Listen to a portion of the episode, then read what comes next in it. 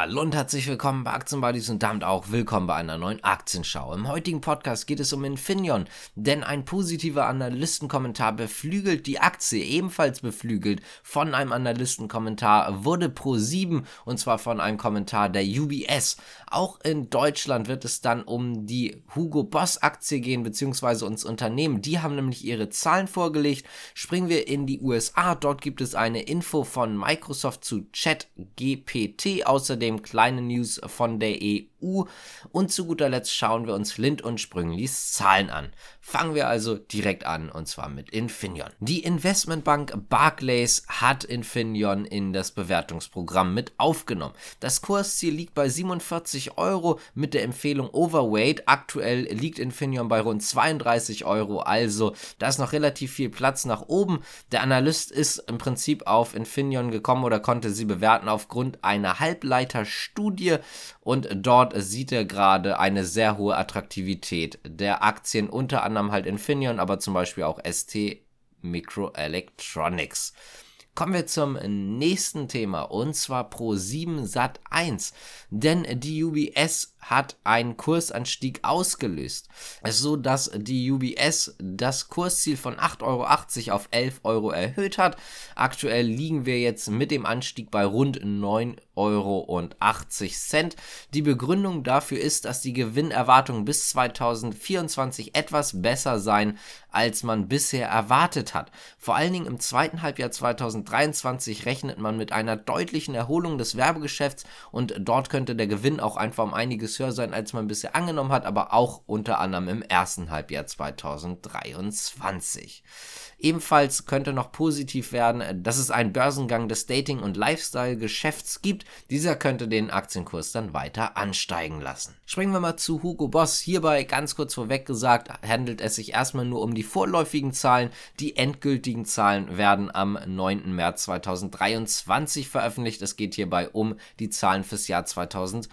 22 und dort konnte Hugo Boss eigentlich sehr, sehr stark überzeugen. Der Gewinn ist zum Beispiel über den Erwartungen, aber auch der Umsatz. Fangen wir mal ganz kurz mit dem operativen Gewinn vor Zinsen und Steuern an. Der lag bei 335 Millionen Euro. Das ist mehr als die Spanne, die man vorher ausgegeben hatte zwischen 310 und 330 Millionen Euro. Damit stieg das EBIT um 47 Prozent im Jahresvergleich. Da hat man halt einfach schlichtweg mit 35 bis 45 Prozent gerechnet. Der Umsatz konnte ebenfalls gesteigert werden auf 3,651 Milliarden Euro. Hier ebenfalls über der Spanne, die man selber ausgegeben hatte, zwischen 3,5 und 3,6 Milliarden Euro.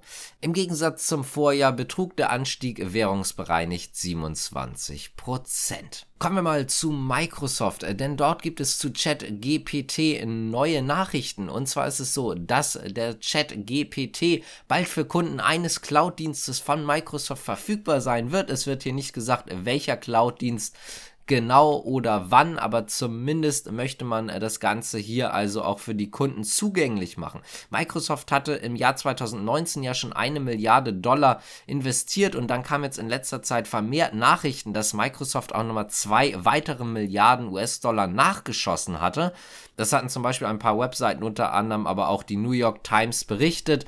Microsoft selber hat sich dazu noch nicht geäußert. Es soll jetzt ja wohl auch noch ein 10 Milliarden US-Dollar Deal im Gespräch sein. Außerdem geht es nochmal um die EU und die Activision Blizzard Übernahme. Es ist so, dass der 69 Milliarden US-Dollar Deal wohl am 11. April entweder natürlich genehmigt wird oder nicht genehmigt wird.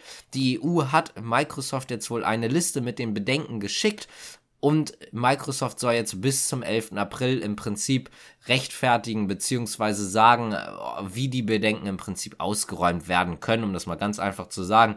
Und dann könnte halt eine Genehmigung kommen. Aktuell hat man wirklich große Bedenken bei der EU.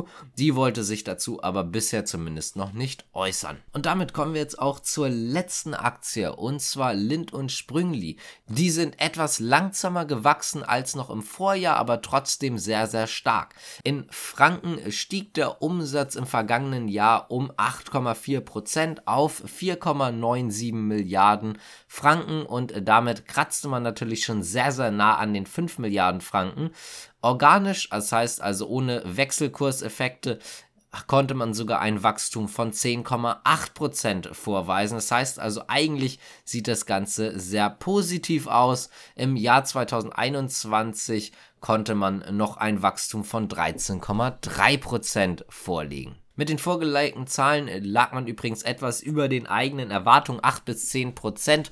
Wachstum hatte man erwartet und auch viele Analysten hatten mit rund 10 Prozent gerechnet. Richtig stark war vor allen Dingen das US-Geschäft. Das hat mit rund 2,03 Milliarden Franken über 40 Prozent zum Umsatz beigetragen. Die größte Region für Lind, also Europa, wuchs hingegen nicht ganz so stark mit nur 5,3 Prozent.